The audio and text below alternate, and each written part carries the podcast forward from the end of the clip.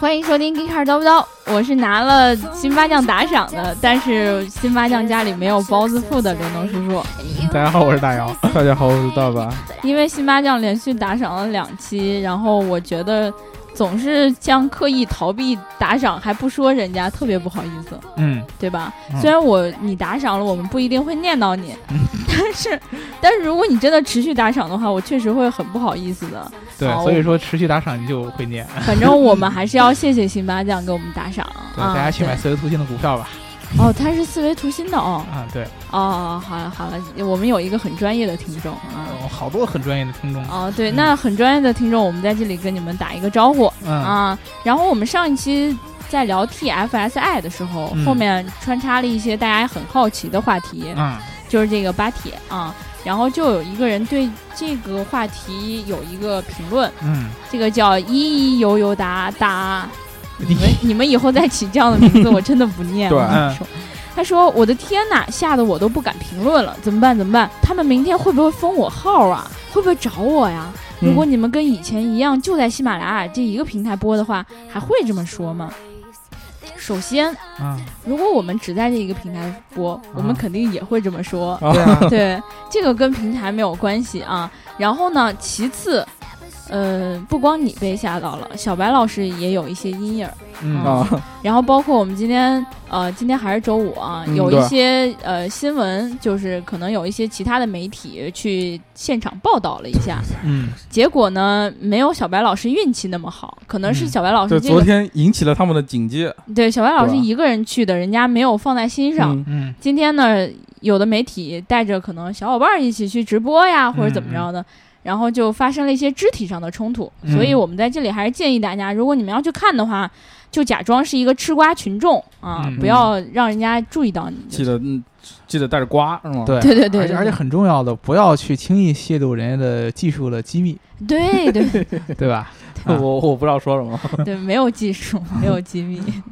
然后我们今天呢，呃，就是为了让我们这个节目稍微回归到一下正轨上，保证啊我们所有人的安全，所以我们今天聊一个完全不相关的话题。对，跟巴铁一点关系也没有。对对对对对吧？我们聊一个这个呃识别率特特别特别特别高的一辆车，嗯，嗯，然后我们聊一聊这个车背后的一些历史的故事好嘞啊，，和它的象征嗯啊。我们提到这个呃大众，对吧？嗯大家会想到什么捷达啊？会想到桑塔纳，会想到宝来，会想到什么速腾，会想到断轴，会想到嗯烧机油，各种各样的。但是呢，其实呃，大众下面有一辆车。它是所有，我觉得所有汽车产品里边应该是辨识度或者识别度最高的，嗯它也是到目前为止卖的最好的一辆车，就是甲壳虫。哦，你这说的太着急了，就没有悬念。对对对，让我们猜一下呀我。都哎你你我可能会猜我都告诉你们要聊甲壳虫了，你我我假装不知道，啊节目不都是这样的吗？对啊对啊，对啊以后一会儿还有好多对，我以为是桑塔纳。对，就是这个甲壳虫。甲壳虫呢，从它诞生到现在为止，已经卖了两千一百多万辆了嗯啊！这个成绩也是非常非常非常恐怖的，而且它的这个命名以及它的这个形状，其实是大家记住它的主要一个原因。嗯，对，它的那个外外观看起啊来对，就是女孩会喜欢的那种。萌萌的，对对对，因为我们很多小小朋友在画小汽车的时候，嗯其实都会画成这样的圆圆的，然后看起来特别可爱。嗯，然后甲壳虫就是一个真的说把你画的东西，好像搬到现实中来，一个真正的可爱的小汽车，对，特别特别像一个甲虫，对吧？嗯然后呢，现在的甲壳虫大部分就是，尤其是在国内，是很多女孩子选车的时候一个备没错，对吧？因为觉得它第一个颜色特别特别多，嗯，然后呢，这个圆润的感觉也特别特别可爱，对，然后那个两个头灯特别特别萌，对吧？对。啊，但是其实甲壳虫它与其说是一个小众的一个产品，比如现在的国内它算一个小众的车型，然后也是针对于特定的一个、一个人群，但是呢，其实甲壳虫在它背后，它蕴藏着很多很多的一些故事。对而且它这个这个车并不嗯。是一个单纯的商业产品这么简单，哦，它所代表的是一个不是情怀，情怀就太太不是太只有英国才能谈情怀，你没发现了吗？啊情怀太小看了，它嗯。象征着一个社会的一个进化。这个好像他夸的有点对对对，总让我太觉得。太高了。我想要解释一下这一期还是没有充值，没有充值。不不不不，这个这个跟充值没有关系。对对对嗯这个是一个社会现象，甲壳对虫。嗯，不是，我以为他不会夸的那么厉害。对对对对对，嗯，对，我们先说这个 Volkswagen，就是大众。对，这个 Volkswagen 这个在德国语里边，它算着人民之车，大众的车，嗯，对吧？甲壳虫在刚刚诞生的时候，它也是大众的车，它的嗯名字并不叫甲壳虫，它的名字就叫 Volkswagen，它就叫大众的车，人民的车。它是应它应该是大众唯一一辆叫自己的 People 名字。叫 People，呃，这个大众命名，咱们一会儿接着往下聊啊。但是呢，呃，熟悉车的都知道，嗯尤其是你像我们以前逍遥老师也说过，甲壳虫的最早的起源，它的这个甲壳虫之父就是费迪南德保时捷。对啊，嗯保时捷老爷子。然后呢，他曾经有一个执念，就是想要做一辆人民的车。对对对，我们以前在节目里也讲过。他是有一个特别特别多的一些故事、一些细节、一些鬼使神差的东西，最后才把保时捷和甲壳虫以及人民之车这三个元素联系在一起的。嗯啊，我给大家讲这个故事啊。最早的时候啊，这个要追溯到一战结束以后。嗯一战结束之后，这个保时捷他一直就在从事这个啊，是说的费迪南德保时捷，他一直在从事这个汽车设计和汽车研发的工作。对对对，一战结束之后呢，保时捷当时是在这个呃戴姆勒下边的一个奥地利公司，嗯。奥地利戴姆勒。啊，这个戴姆勒并不是就是戴姆勒奔驰，就是这个德国那个戴姆勒的直系，它是奥地利的一个本土公司买了戴姆勒的一个生产的专利，哦。然后在奥地利本身的做车。然后呢，保时捷是出生在奥地利的一个德裔，然后呢，他在这个公司里边上班的时候，他就看到了一战结束之后欧洲整个经济的萧条。嗯嗯哎呀，老百姓这个呃食不果腹啊，老百姓这个出行也特别特别困难，嗯嗯然后战争造造成这个经济的萧条特别特别严重。他当时保时捷当时个人的爱好是赛车。嗯，对，啊，就跟后来设计911也都是因为他对赛车喜爱，设计赛车的同时他还喜欢开赛车，嗯，他对。电力也特别特别特别特别的喜欢。啊，啊。他那会儿设计电动车，嗯。设计混动车，那会儿就开始，你想啊，一战的时候，但是他当时看到了这个萧条的经济，他发现一个机会，嗯。或者他发现一个人民的一个诉求，就是老百姓需要一个廉价的，然后又易于保养的出行工具。嗯那会儿大家都是什么骑自行车嗯，或者骑摩托车，但是呢，保时捷喜欢汽车，保时捷觉得。汽车绝对不会是像他喜欢的那样，就是说，呃，只有赛车高端的啊，只有特别特别富的人嗯才能玩儿。他说，人民一定也会用到汽车。对，由此呢，他就开始在这个，呃，他这个汽车行业里边开始有开始有所设想。嗯他就一直在想，我能不能做一辆这个老百姓能够买得起的，然后车一定要小嗯啊，然后排量一定要低，然后同时又特别特别可靠，又易于维修的这么一辆车。嗯嗯然后他就开始在各个各个各个各个这个呃欧洲的著名车企里边去开始去混迹，他就把自己的想法给各个各样的车企来提，哦但是没有人同意他。大家都觉得车就应该是走高端路线应该是个赚钱的工具啊，应该是个赚钱的工具，老百姓不应该有这样的机会。嗯一直到一九三零年的时候，他当时已经在这个戴姆勒，就是德国的这个斯图加特本土本土的戴姆勒奔驰，在在这儿工作。他觉得这个以德国人的这个严谨，因为他本身也是德国人嘛，对他们一定会同意的。然后他一九三零年的时候去提议，去跟这个戴姆勒董事会提议说：“哎呀，你看我在你们这儿做这个豪华车做赛车做了这么长时间了，然后他在这个整个整个设计圈、汽车圈里边也小有名气了啊，大家都知道保时捷这个人 活儿特别特别好啊，这个设计也很呃很好看，嗯。然后呢工程也特别特别懂，他就跟这个戴姆勒的这个呃董事会提案，嗯。就提我想造一个小的嗯小排量的，然后是面向大众市场的这样的车型。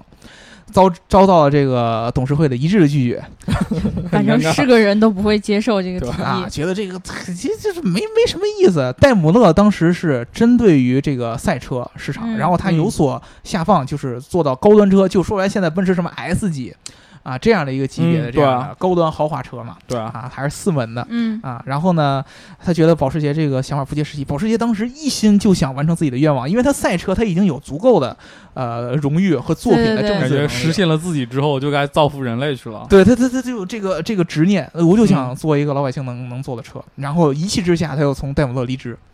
然后你们都不懂我，不懂我的那种，估计戴戴姆勒后来后来肯定是哭晕在厕所过了，我觉得。对，然后回到他的回到这个斯图加特，嗯。回到斯图加特之后呢，和他的朋友就是一安东皮耶西，这个是他的嗯。女婿，嗯。还有一个还有一个人叫做罗森伯格，这个人呢是一个赛车手罗，森伯格现在也是赛车手啊，对 当时这个人也叫罗森伯格，然后这个人是一个犹太裔赛车手，资助他嗯。去做了一个自己的一个发动机的一个呃，也不能叫发动机，一个汽车公司，嗯。就叫保时捷。然后当时这个保时捷主要是做的就是现在特别特别呃很多那个国内的企业也在做的就是汽车的设计方案以及整车的这个整套、整套方案的这么样一个公司。然后他当时呢还是定位他以前出名的设计什么赛车啊这样的一些方案，必须这样活下去嘛。嗯对。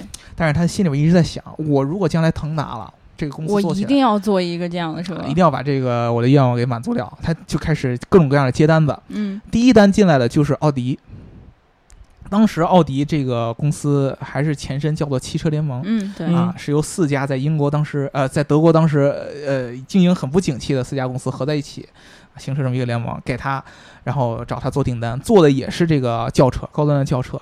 当时保时捷就开始觉得，看这个德国大街上的这些轿车，虽然嗯说是很高端，但是觉得哎呀，设计起来太难看了。没意思，高高大大的、方方正正的，特别特别的难看。保时捷觉得，因为他是做跑车出来的，嗯他觉得，他觉得这个车应该是流线型的嗯嗯啊，应该是圆润的，然后呢，也应该是符合空气动力学又更加好的。所以说，他就嗯在想。把引擎后置，这就跟肖老师有说的保时捷911那个气势一样，引擎后置要后驱，对吧？然后开始去想各种各样的设计方案。那个也是咱们之前经常说的，当我环顾四周，发现没有一辆车能符合我的这个想法，我就要自己做一辆。然后他开始把这些流线型的这个设计方案应用到他的这些方案里边开始做，但是他还是没有放弃自己对于这个大众车的执念。他做完奥迪以后，又有一个这个德国的一个公司叫 NSU，嗯啊这个 NSU 啊，终于是跟这个保时捷的这个想法比较契合。哦，啊，是说，哎呀，我想做一个大众的车。呃大众化一点的车型。啊。保时捷说，哎呀，可算啊，终于见到我一定给你好好做，愿望可以满足了。嗯。啊，然后呢，保时捷就开始把自己之前的很多想法，比如流线的车型，比如说引擎后置后驱，然后开始做这个方案，然后做了一个这个给 NSU 做了这么一个特别特别特别特别流线型的一个大众车型的一个方案，嗯。小号的车排量也不高，但是。保时捷在在当时特别特别不得志一件事儿，就是每一个跟他合作的车企，尤其是在合作大众车型的时候，最后这个在量产这一步，或者说在原型车这一步，最后都会被砍掉。NSU 当时也是这样，他最后他被 NSU 被菲亚特嗯给签了一个协议，把他的汽车部分给收购过来了。嗯那么菲亚特跟他签那个协议，就是说你 NSU 现在只能生产你以前生产的摩托车了。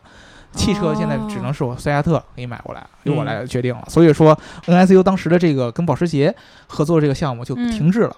但是当时保时捷有一个很重要的一个点，就是他借 NSU 的这个方案设计出来的那些想法，以及它的一些发动机，以及它一些底底盘的一些想法，都得到了保留，他自己留下来了，嗯在他自己的这个公司方案里边，他一直在等等这个契机，嗯谁能助我完成我的这个理想？一直在等，很多很多的车企跟他有合作，但是都最后不了了之，要不然就觉得他这个不靠谱，要不然就是到最后没有能够落实到这个原型车上。那这车，他这企业到底怎么活下来的呀？他同时还在做其他的跑车，哦啊一直到有一天，在德国有一个组织帮助了保时捷，九头蛇这个组织叫做什么呢？一下子出戏了是吗？嗯，这这这这个组织叫做民族社会主义德国工人党神盾局这是 就反正也挺挺奇怪的这啊名，字。它的这个简称叫做 NAZI，你们猜是什么？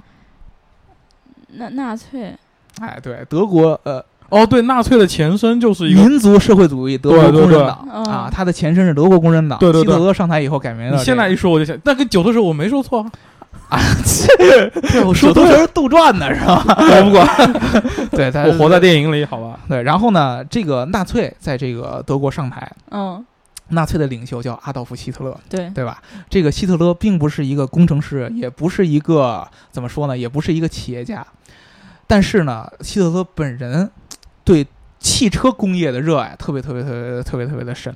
对。希德喜欢车，在他嗯。上任的第十一天的时候，他就参加了这个柏林车展的这个开幕式，还为这个开幕式题词。对他特别特别喜欢汽车。真，是很喜欢。然后他还觉得这个汽车是振兴德国工业的一个必要的一个行业，一定要靠它来振兴德国工业。当时德国也是一个是经济萧条，一个是这个一战结束以后的各种各样的不平等条约，嗯。让德国的经济很呃很不景气。然后希特勒觉得这个汽车一定要振奋，所以说呢，他当时设定了一个呃这个像国家政策，什么政策呢？就是他每年会拿出五十万帝国马克出来，嗯专门资助德国的车企去参加欧洲或者世界上各大知名的赛车比赛。嗯啊，这个钱就用来用用来给你开发赛车，你拿走。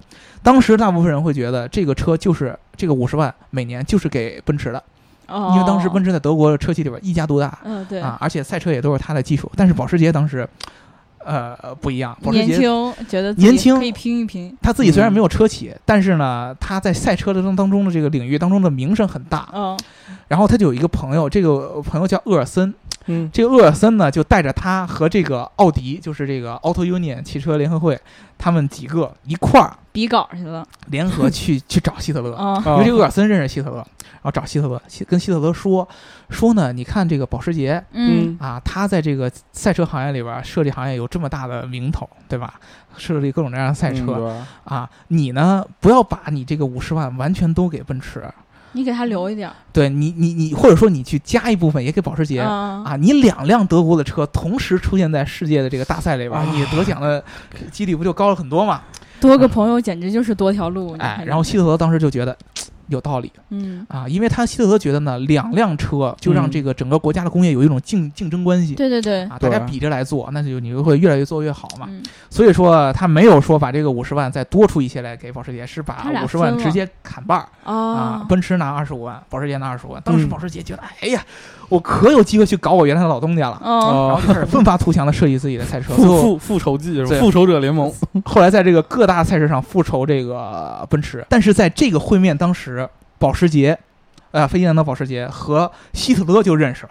啊，哦对，希特勒本人有远大的理想啊，啊这个人呢，希特勒是这个奥地利人嗯啊，他并不是德国人嗯啊。虽然说他后来宣传日耳曼民族怎么怎么着，但是本身并不哦是德国人。那他就好尴尬，他是个奥地利人，这个人呢文化水平不高啊。嗯中学、小学的时候呢，就就差点就留级啊，不好好啊学习。中学的时候呢，呃，也也不好好学习，成绩考不上什么好的学校。但是呢，希特勒自己有一个远大的理想，嗯希特勒觉得自己是一个艺术家。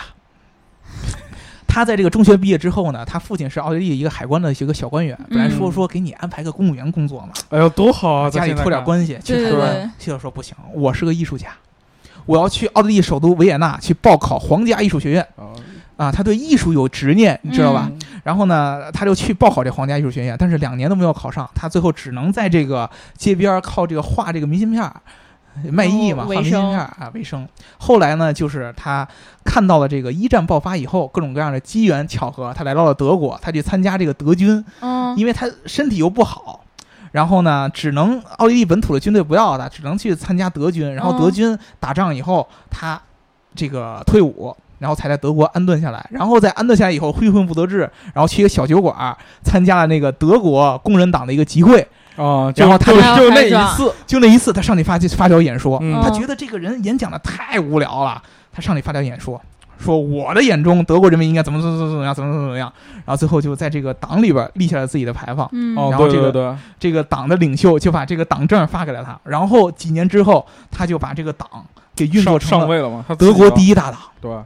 真的挺他靠自己的演说能力，靠自己的这个煽动能力，靠自己对这个国家的各种各样的这个设想啊，赢得了这个大选，然后实行了这个独裁。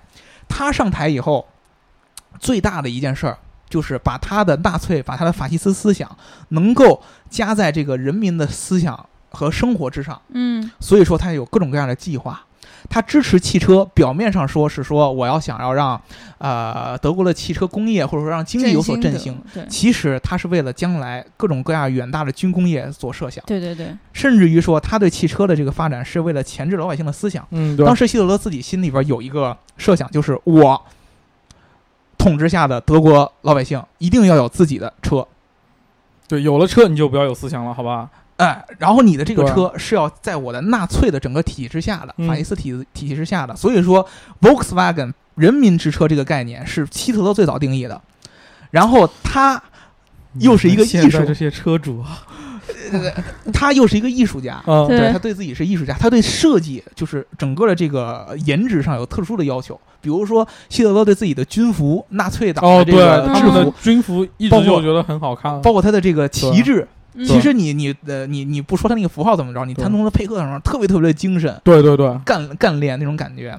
然后呢，希特勒就喜欢这，也喜欢流线型，形式洗脑，对，喜欢流线型。哎呀，跟保时捷的这个风格不谋而合前凸后翘，对，喜欢流线型。然后嗯希特勒还特别特意跟保时捷说，说流线型真正好的流线型要来自于自然，来自于大自然、啊。然后希特勒接下来他对在这个整个这个大家这个汽车工业这个内阁会议上说出来一个定义，重新定义汽车行业一句话，这个德语叫 “Mein Auto so t v ein Käfer aus h e 什么意思？就是逍遥老师你听一下啊，嗯。My car should looks like a beetle，就是我的车。像披头士啊，我我的我嗯印象中的车就应该像一个甲壳虫一样，啊，对，因为他觉得真正的啊。流线型来自于自然。那那时间上是有错位是吗？披头士是后来才有的啊，披头士是后来的，对。啊，是后来来的。然后呢，这一个这一个重新定义，就是算是怎么说呢？你如果说不是汽车行业的工程师，你想要重新定义汽车的话，希特勒就是你的鼻祖，嗯，他是重新定义汽车的第一人。对，啊就是我的车互联网造车的始祖终于找到了，我的车是流线型的。哦当时大部分的这个欧洲流行的车都是那种方方正正的那就梯形车嘛，这种对梯形车对对对对但是它要流线型，而且他说我的车要像甲壳虫。你以前没有人能想把把车跟甲壳虫联系在一起。为什么不说是屎壳郎啊？对然后就是希特勒这个人把嗯人民之车、把甲壳虫和保时捷联系在一起。哦希特勒当时认识保时捷，觉得哎，你你这个人厉害，我觉得你这个呃设他应该。他们应该也是互相分享过。你看，我其实是想造一辆这样的车，只不过哎我现在一直没有机会。我给你看看我的手稿，哎对，对吧？你看我画的车，我觉得大家应该开着这样的车。希特勒一看流线型儿，这就是我最喜欢的呀，就觉得合适。嗯对对，然后希特勒就一拍即合，说我的这个人民之车项目就交给你来做了。对对对，对交给了保时捷来做了。从此，保时捷就是跟这个法西斯恶魔签下了一个私人的一个协定。嗯。啊，就是保时捷在这个法西斯纳粹党的这个一个支持之下，把他的很多之前的一些设想所实现了。嗯。但是呢，你并不能说保时捷本身他对纳粹党有什么这个瓜葛之类的，嗯。因为希特勒这个人民之车这个概念是一个非常非常恐怖的一个法西斯的一个计划。对，嗯啊，首先说这个希特勒的人民之车的概念，隶属于希特勒的一个全民幸福度提升计划的一个项目当中。还有这样的计划。对这个项目呢，简称叫 KDF，叫 Kraft Dutch Freud。嗯这个意思就是说，勇气来源于幸福。这个计划的名字就是哦意思就是要告诉你们，在纳粹的统治之下，人民是有极致的幸福感的。哦，这个项目当中包含着 Volkswagen，包包含着人民之车这个项目。嗯就是人民可以从他们的自己的汽车上面得到幸福感。这个 KDF 项目都包含什么呢？包含着比如说沿着海岸线长长的这样的度假村，嗯然后包含着每个人可以在这度假村里边有的这样的私人的这样的海滨公寓嗯这样我一想也挺幸福的。对，就感觉不想干什么了。啊，对，然后包？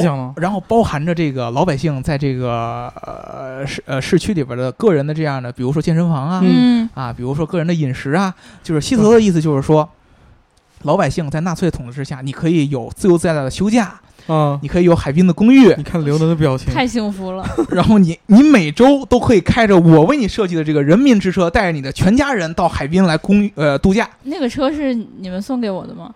哎，这个车是怎么回事儿？这个车就是这样，就是哎你看我这对个这个项目嗯好吧？嗯啊，你将来有这么多、这么、这么、这么多的这样的休闲的机会、度假的机会，嗯那么你想要获得这个车很简单，我这个车为你量身定做了。第一，这辆车很便宜，嗯对，一千马克之下，一千帝国马赫之下。嗯，第二个，这个车能足够装下你一家人，就是希特勒定的标准，五个人必须要装了，两个成年人，爸爸和妈妈加上嗯三个小孩儿。哦，他们就把爷爷奶奶就给扔掉了。呃，欧洲人对欧洲人没有爷爷爷奶奶欧洲欧洲没有这个概念。对，爷爷奶奶带着爸爸妈妈走了，然后留下三个小孩子。对孩孩子就是就是成家以后就是独立了，嗯对对对，然后呢，这个车要在这个、呃至少能行驶在一百公里每小时，因为德国当时开始最开始铺设这个高哦，速路。他们本来就对这种速度感觉挺有追求的。对希特勒为什么要做这个？这一会儿跟大家我知道运东西快，打仗。哎对啊，然后做这些，然后高速路，然后这个嗯车又要皮实、嗯耐操，对，然后易于维修啊，把这所有的呃要求丢给保时捷，然后保时捷就开始去做它的原型车，然后他给老百姓宣传是什么？每一个人当时人均的这个德国的家庭，他的收入一礼拜是三十二马克左右。嗯。啊。希特勒说一礼拜三十二，一个月就是一百多，一百多啊，一年不到就能买车了。啊。希特勒就说嗯，：“我有一个计划。嗯。啊，这个计划叫呃 Starcard，就是叫做积分卡制度。啊，就是你参加这个 KDF 计划之后，啊我会发给你一个积分卡。嗯啊这个积分卡上呢，就是各种各样的一个格子，就跟现在你的积分有一个每去一次人给你盖一张一样。嗯。这个积分卡上有好几排格子，然后你每周花五马克去这个商店里面买一个这个积分的一个邮票，啊。然后你把它贴在这个卡上，然后你每周都要买一个，每周都要买一个，贴贴贴贴贴贴，一直贴，贴到最后贴够九百九十万，呃，哦。贴九百九十马克之后，这个呃大众之车，这个 Volkswagen 就 KDF 之车就会给到你。然后所有的这个英国呃德国的这些老百姓就开始呃觉得憧憬这个美好未来，就开始存这个钱。到什么程度？就是所有的英呃德国老百姓的孩子都可以参与到这个存钱的项目当中来。嗯，就是每一个孩子会发一个特别特别精致，上面印着甲壳虫这个车的照片的这样的一个的，呃小的存钱罐，嗯是这个铝制的存钱罐，然后孩子就每周往里存钱，每周都要交这五块钱，都要贴这个邮票。如果说你中间隔了一周，那你这个整个这个卡片就作废。我的天，你要想买就连着存，但是这个价格其实很便宜，你对想想，三十二。呃，马克每周你拿出五块钱来存，就跟咱们现在这个贷款买车一样嘛。就跟每个月交房租似的。对对对，其其其其实没有多少钱，而且孩子都能参与进来，对吧？嗯，所有的这个英国呃德国的这些老百姓都开始去存这个钱，但是他们不知道的是，就是在整个这个庞大这个 KDF 这个项目之后，隐藏的是一个巨大的一个谎言。当时希特勒拿出这个嗯第一本旗兰的时候，就在这个沃尔夫斯堡建这个大众的这个嗯工厂。啊，就是大众的工厂，这也就是大众这个汽车的一个前身。它其实是用它这个项目，就是人民之车所命名的。嗯啊，在沃尔夫斯堡这儿建建这个工厂。这个工厂建成之后，立马隔年战争就爆发了，然后所有人就看到了这个法西斯恶魔真正的嘴脸。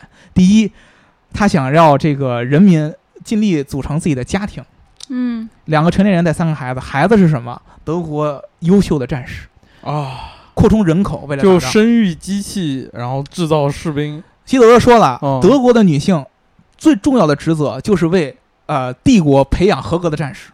啊，你就是要生孩子，你不生孩子你就进集中营啊，你就生下来就在背后刻字“精忠报国啊，你就要生孩子啊，嗯生生育合格的战士啊。然后呢，这个车速要达达到一百公里每小时，嗯”。嗯那就是说，所有当时保时捷做出来的这个呃甲壳虫初代的这个原型车，它的底盘后来都对做成了这个德国军事用车的底盘，原封不动的，啊就是他当做军事用车的。刚开始他不说嘛，他反正就是啊刚刚刚开始不说，对啊，然后所有的你这些老百姓每周上缴的这个五马克都变成了军备，军费嘛，对啊，全都变成了这个装备德国强大军事力量的这样的各种各样的一个就是就是举国体制了嘛，变成了他变相的骗你，然后对你知道我现在特别想说的是，你别再往下说下去了，我真的不想听了。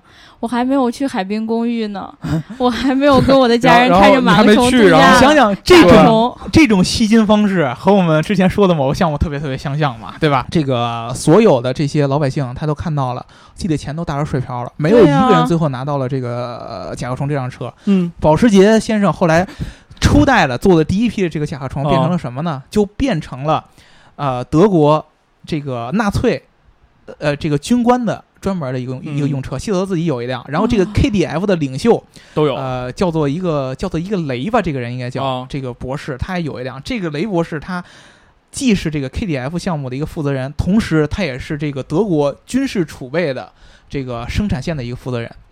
在他手里领导的这个大众的这个车厂，就变成了一个兵工厂。在开业之后，生产三样东西，生产的第一辆车叫 Kubo Wagon，嗯就是耐操的全地形的一个军车嗯，啊。他把这个整个壳从这个甲壳虫变成了一个方方正正的我这个还是不愿意相信。啊。然后第二个就变成了 Swim Wagon，就是水陆两栖的、哦啊这样一辆车。这个工厂同时还生产一个希特勒的一个秘密武器，就叫 V 一飞弹飞弹，导弹，导弹的前身，哦。带俩翅膀，飞弹。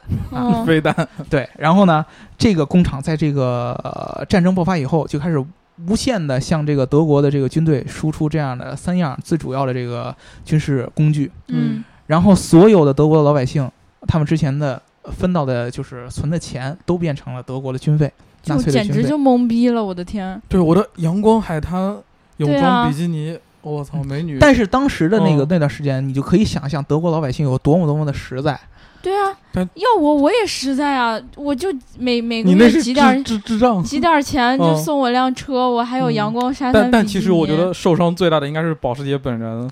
但是保时捷本人，说实话，他嗯靠着德、呃希特勒的这个支持，把他的设计发扬光大了。，对，但是他的理想是给每个人都开上，但是他呃，他的理想啊是是每个人，讲情怀的时候他就输了。这个是一个骗局，你知道吗？嗯没有人，你现在在德国战争输了以后，你才会觉得它是骗局。如果在当时打仗的过程当中，你不会觉得它是骗局，嗯因为希特勒在打仗，同时跟人民宣传的是我们是在为德国的人民在奋战。再次洗脑，对吧对，？就是骗局，用一个更大的谎言把它圆过来。对，把把它圆过来，因为嗯当时在一战结束之后，德国一直会有一个心理一个梗，就是我现在被你们其他的欧洲国家所压制，就是因为我一战失败了。对啊，我现在用要用新的战争来证明我的真正的实力。德国人又特别特别喜欢打仗嗯啊，特别特别善于打仗，所以说恰恰就是这种心态被希特勒利用，变成了一个法西斯的一个国家。然后保时捷也一样，你想那么多的德国出色的工程师被希特勒所带动，嗯，前赴后继的去做设计呃，，前赴后继去做设计。呃，二战当中二十六项划时代的军事发明，二十三项是德国人发明出来的。我的天，这就是为什么这一个国家可以跟全世界人打仗。科学技术是第一生产力。嗯，但是这个东西嗯你，你无这个东西，你无法把它这个纳粹这个标签给去掉。对，但是它本是本质上是件邪恶的事情啊，对，本质上是一个邪恶的人，是是你被不能因为为它再牛逼，你也不能觉得它是件好事情。对你本质上你是被纳粹思想所所所所所钳制了。对啊，战争当中啊，这个盟军就是英国人和美国人组成的联军，对吧？戴戴高乐，然后呢，戴高乐是法国人，哦，法国人，那那是谁？哦，丘吉尔。哎 丘吉尔，哦，对吧？对对对，我记啊错了，不好意思。哎法国人是被德国人直接就给打打趴下了，啊对不对？啊，对对然后呢，就发现了沃尔夫斯堡的这个大众这个工厂，嗯，然后呢，他们就在这个战争的中后期了，就已经反攻了嘛。嗯就已经对。中后期呢，就开始对这个沃尔夫斯堡的工厂实行这个呃非常非常非常非常密集的轰炸。对对对。二十四小时轰炸，啊，把这个沃尔夫斯堡这个大众的工厂炸的是什么都没有了啊，一片废墟。但是呢，战争结束之后，德国认输了。这个盟军真正踏上这个德国这个土地，真的发现德国人非常非常的可怜。你能想象到当时那些为了这个为美好的生活去存钱的那些手里还拿着卡，然后还普通的普通的德国的，老百姓，嗯，他们现在面对的只是一片废墟，对啊，对啊，然后他们的钱也没有了，钱都在战争中打打光了。然后呢，盟军开始觉得，哎呀，怎么办呢？就帮助他们恢复，就是找了一个这个英国的一个陆军的一个少校，叫赫斯特，说呢，你去这个沃尔夫斯堡的这个工厂，你看看还有没有什么可以重建的可能性？嗯你去给这个人民老百姓去重建一下这个交通工具的生产基地。啊，然后赫斯特去看，在这个一堆废墟里边当中，啊，翻出了几个就是形状特别特别奇怪的，像甲壳虫一样的这个呃车的这个残骸，就是这个保时捷当时这个原型车的一批这个车就没有动过的，啊对，啊没有动过了，幸存下来了，在在废墟下。然后赫斯特呢就开始在当地开始招募工人，说：“哎呀，你过来跟我重建吧，重建这个车。”然后呢，还真让他给造出来了。嗯这个车呢，去提交给这个当时盟军的军方，说：“你去看一下这车怎么样。”返回回来的就是两万的订单。就说这个车厉害啊！你看这个车啊又皮实，然后生产成本又低。对，主要是当时本来这车只能给希特勒那种高层用，然后对，当时没有人知道这个车对啊。呃战争的时候都变成啊其他的那个那个对对对，军事用车了对对对啊，现在觉得哎，这车厉害啊，皮实，开始造。嗯，造造造造出来。但是呢，战争结束之后，德国就面临着被瓜分嗯，啊，因为毕竟这个盟军里边还有苏联这样的，是吧？啊，啊，不这样的多不多，说，对，这这这这没有这样的形容词强强占型的这样的国家，对吧？嗯啊，然后呢，他们就开始把这个德国瓜分，然后。当时为了限制再次德国崛起，就是靠工业崛起，就把这个所有的这些德国这些知名的这些工业都交给这个盟军的国家去啊就大家一人分一块儿吧，搬走，当时看着这个沃尔夫斯堡大众的这个车厂，嗯啊，当时就叫 Volkswagen，就是大众的车厂，然后就是就分先给美国，说福特，嗯，福特当时亨利亨利福特嘛，老爷子说你们德国这个车不行，我觉得我的更牛逼了，要人民之车就应该是我福特的 T 系对列，流流流流水线嘛我们是人民的车，嗯对我才是人民之车，你这跟我开玩笑，我不要。嗯然后给到英国，英国的这个呃一个叫罗特斯这个爵士，他自己也有一个车厂，然后看到这个东西，也觉得你们这个战败国，嗯，没戏，德国人做出来的东西都是法西斯的，产物，啊我们不要，我们把你击败了，而且当时英国自己，我之前上一之前那期就说了嘛，自己有汽车工业，对，最后。这个盟军发现我卖一圈儿没有国家接盘，尴尬，他最后就只能把这个 大众这留留个留下来，甲壳车、甲壳虫和大众这个车厂还给了嗯，当时德国当地的政府，就是沃尔夫斯堡当地的政府，就交给了德国人自己来管。但是当时保时捷自己也已经因为这些纳粹的关系，他进了监狱了，对对嗯对对对，没有办法回来管这个企业了。所以说呢，他就交给了另外一个接班人，叫诺德霍夫。这个人就正式的把这个甲壳虫这辆车型发扬光大。他发现，哎呀，这个甲壳虫这个车型真的是纳粹留下我留给我最好的宝物。对，所有你看到现在大众的今天，它的汽车帝国的繁荣，以及它的这个整个这个在这个各种各样的这个工业上面这些作为，嗯都来源于甲壳虫的成成功。这个呃诺德霍夫就把这个甲壳虫销往欧洲以及美国各种各样的市场，靠着它的这个便宜的这个成本，靠着它这个流线的设计嗯啊，靠着它这个皮实，靠着它这个创新的底盘，靠着它这个创新的后置引擎，然后后驱，然后还是风冷啊，感觉很空冷的样子，这样的一个，就是保时捷最早的那个设计方案，把这个大众汽车集团给振兴起来。所以说后来英国人经常就调侃，就是你你们后悔吗？我就问，对所有英国人悔的肠子都青了。对当时所有的这个盟军都有机会把大众这个直接的就就是给收购过来。屠荣，当时大众这个车厂多少钱卖给这个盟军？好像就只有五十桶汽油那么贵主主要还是你们没有放下内心的骄傲，啊！对，还是主要那些。而且当时确实在战争的这个节奏之下，大家对德国的这种工业有一种那种。就是很奇怪的那种标签的感觉，嗯，就觉得这个甲壳虫是一个恶魔的产物。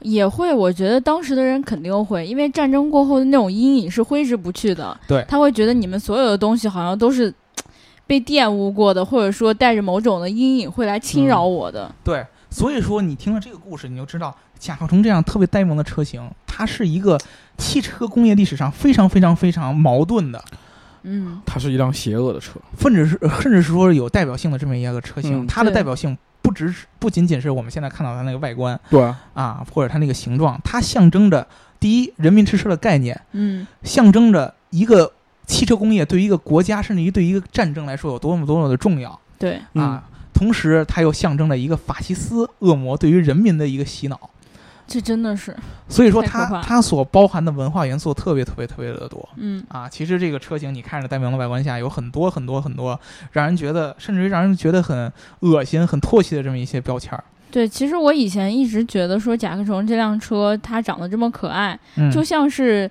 呃小孩儿设计出来的，然后把它搬出来的那种样子。嗯但实际上听了你前面讲那些之后，我真的是觉得，就是心里头特别不舒服，你知道吗？因为嗯感觉就是被一个巨大的谎言笼罩过之后，你就会觉得，哦，这个车原来是这个样子啊，就一点都没有那么可爱了，就那种嗯感觉。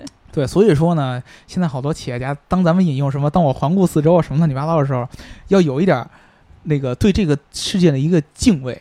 对，对，其实这个就是为什么好多人跟我说，为什么现在这个汽车行业跟比如说我们常提的什么互联网行业啊、什么能源行业啊，哦 是呃跟能源行业是差不多的。比如说跟一些轻的这些产业、科技行行业是嗯不一样的，就是因为你能感觉到汽车行业它的振兴是有这样的黑历史在里边儿。没错儿，在推动，它永远是能跟社会现象或者跟国家政治能牵牵连在一起的，这个是它的本质的一个区别对啊。他你比如背负了很多东西。对，嗯对所以说你尤其是在像看现在这个在这个二战当中的战败国，又在车企里边又一家独大再看看你们战胜国，啊，对你就会又会觉得这个这个东西真的是非常非常有意思。再听听前两期节目，对，世间万万事万物，对，然后你想知道这个战胜国的汽车工业变成什么操，你就听我们以前那个英国那一期，对对吧？对对对。嗯，风水轮流转。其实大家在听这一期节目的时候，应该也能想起来，我们当时在讲保时捷的时候，嗯也曾经把这些故事穿插在一起。嗯所以说，如果你感兴趣的话，可以把两期节目就是混合起来听。嗯，对吧？然后你就能够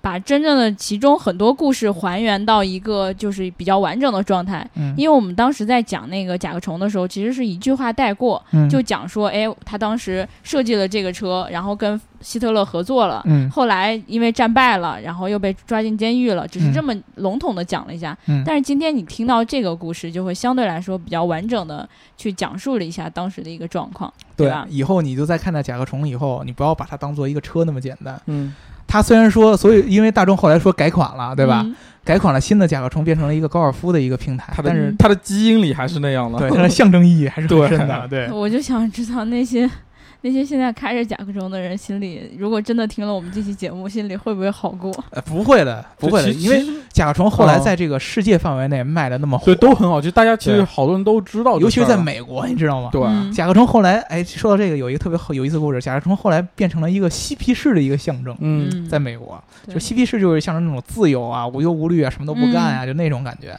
他跟纳粹那种精神正好是拧巴着，然后他们居然用这个当时纳粹时代这样一个产物，用他们的象征。你问他为什么，他们就说：“哎呀，甲壳虫很酷啊，对对很好看啊。反正都是我们打败过的人造的车嘛，我用你也是应该的。对，就是这个甲壳虫到最后变成一个争议，以及一种这个汽车这个和老百姓以及工业以及社会以及国家的连接的这么一个介质。没错，没错，没错。所以那个对于甲壳虫这辆车呢，我相信有很多人都会以前会觉得它是一辆很普通的车，只是觉得可能造型可爱或者对对怎么怎么对，样。或者说给它加了一些新的标签儿，比如说什么什么样的车，什么什么样的人才会开的车。啊 但是现在我们在听到啊这一期节目的时候，应该会有不一样的感受，对吧？对，其实现在我觉得。那个飞那个保时捷，当时他在战争结束之后出狱的时候，他应该嗯看到这个市面上特别特别欣慰，嗯因为第一，他经历了各种各样这个恶魔的洗礼、战争的洗礼，但是他看到了他所设计的车真正的变成了他那会儿的理想，对，梦想其实实现了。就是虽然不是他亲手实现的，对对对，而且用他的梦想所命名。对 Volkswagen 用人民之车给他对对对为他的初代来命名。啊、对其实值了值了值了，初代的甲壳虫应该是保时捷，嗯对吧？应该叫保时捷。对，因为它的初代原型车出来的时候啊，那个大众市场还没有建成了，对啊它就应该是一辆保时捷。没错对，，所以说为什么现在好多人说九幺幺就是甲壳虫嘛，对吧？对，其实就有有很多地方是非常像的，对，没错是一模一样的，没错没错就是大眼后置啊，然后对流线型的造型啊，大眼睛啊，都就是是往前压扁了一点那种感觉，有点像对嗯。所以我们其实那个关于甲壳虫的话题，我们就可以先聊到这儿了，嗯对吧？最后我们还是来念一念上一期剩下的小伙伴的评论吧。嗯对，我们现在把这个稍微挪到后面一点儿的地方啊。嗯然后我也不知道是为什么，那个这个有一个叫做爱装逼的小众屌丝，他连续两期给我们留言了。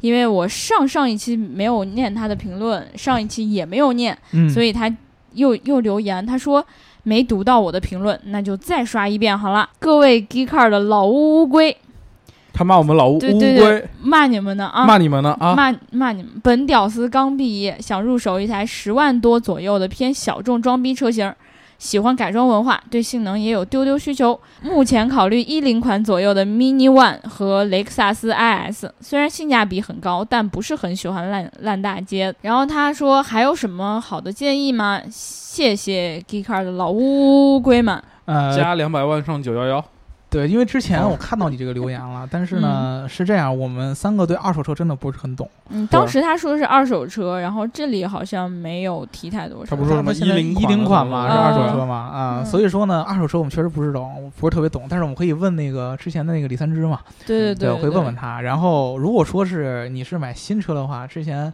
我跟大白老师也商量一下，说推荐飞度嘛，是吧，白老师？对，买发动机送车嘛，对对对，知乎神车，跟这个奔驰 AMG 的这个定位是一样的，买发动机送车。对，反正其实我们也一直嗯，呃一直有计划说聊一个相关的话题，嗯对吧？就是说在十万块钱左右比较极客的车，然后有机会的话，你也可以听一听就等我们节目出来的话 听一听。你有机会听到我们聊出来的话，你可以听一听。对对对对对，反正我们是一个重大的谎言。对我们选题扔这儿也不知道什么时候做。对你你你你你每期打赏五分钱，然后打到九百九十的时候，我们就可以对，给给你一个戳，然后没有没有任何一个谎言可以让我伤心到听到这一期节目的这种伤心，嗯真的太难过了。然后还有一个叫做苏伟，他嗯说。终于在最后等到你们喷巴铁了，呃已经看了小白的文章。作为一个理科生，我从一开始就不认为这个项目是真的，因为他没有让我看到一个公开的信息解释，有的只是回避支持笛卡尔的观点。嗯嗯，谢谢谢谢。相信呃，这个小伙伴儿应该听出来，上一期大白呃戴尔老师那个叫做高高级黑是吗？你终于经过了大姚的智商考验。对对对对对，你终于知道他是隐藏了黑科技了。太过分了！我昨天在剪这个节目的时候，真的 把刘把刘能剪哭了。非常痛苦，你知道吗？我我真的很害怕我们的听众会受到误导，然后花一百万去买买这个东西。其实我更愿意说，如果你们真的有一百万的话，不如投给我们，我们可以造一辆车啊，对不对？对，你们要真支持我，你就投我一百万，让我们造一辆我我们可以。开一期嘴炮节目，每天就聊那对，或者说我们每天我每天都跟大宝老师开嘴炮节目。对，嗯每天聊，我就别的也不干，就嗯就对对每天跟他聊，对对对吧？对对，嗯我拿着你们的钱就光吃喝玩乐就可以了，他们负责负责聊节目嘛，对吧？好，然后还有这个再到阳，他说特别期待小白老师回来，但是他应该不会，暂时不会再回节目里来聊这个关于这个项目的事情了。对他可能不敢再提了，他可能他最近都有点担心自己生命受说小白到威胁呢老师今。天早上上班的时候，一路上还害怕有人去揍他。对对，哎呀，小白老师还是怕死，真爱生命 还是远离这个项目还是，怕死。对吧？嗯，然后最后一个叫跟寂寞胡闹的小伙伴儿，他哦问了一个问题，名，这这名字挺胡闹的啊。他他问了一个问题，是你们一定能回答出来的，叫做什么是 Hyperloop？Hyperloop？什么是 Hyperloop？Hyperloop 是一个呃胶囊内呃不什么胶囊内，呃接近于真空管道内移动的高速胶囊。然后那个胶囊里可以放人，好吧？对对对对，它是同样跟嗯，就是一个国外项目，一个国内的项目，对吧？我们之前聊过，推荐一下之前的节目，好吧？它叫 Hyperloop。不叫 Hyperloop，。这叫 Hyperloop。对对对对对，这大哥他，我看他评论的，反正也挺有意思啊。嗨普嗨不录不嗨不，啊，嗨不不不不录，嗨我不撸，不我不撸，不好意思，我不撸。对，嗯 那个嗯反正如果你们以后再听到我们在节目里提到任何就是你可能不太了解的呃词语，或者说一个呃神秘的项目，你都可以在评论里问我对，而。且你这种用这种方式评论，用中文评论，我觉得非常有意思。对对对，像你这样的评论，我是一，定一定会引起的刘念到的。能注意。对对对对对。好了，我们这一期就聊到这吧。然后，因为今天是周五，然后你们听到节目的时候应该是周天，那就祝我们周末周一愉快，好祝？你们周一愉快，好好上好班。哎，对，然后听节目要记得点赞、打赏和评论，点赞、打赏和评论，点赞、打赏和评论。然后想要加粉丝群的话，记得在后台留下你的微信号，或者去我们的微信公众号，然后留下你的微信号，然后到时候我看到也会拉你进群的。嗯，对，好啦，那就这样吧，拜拜。嗯，拜拜。「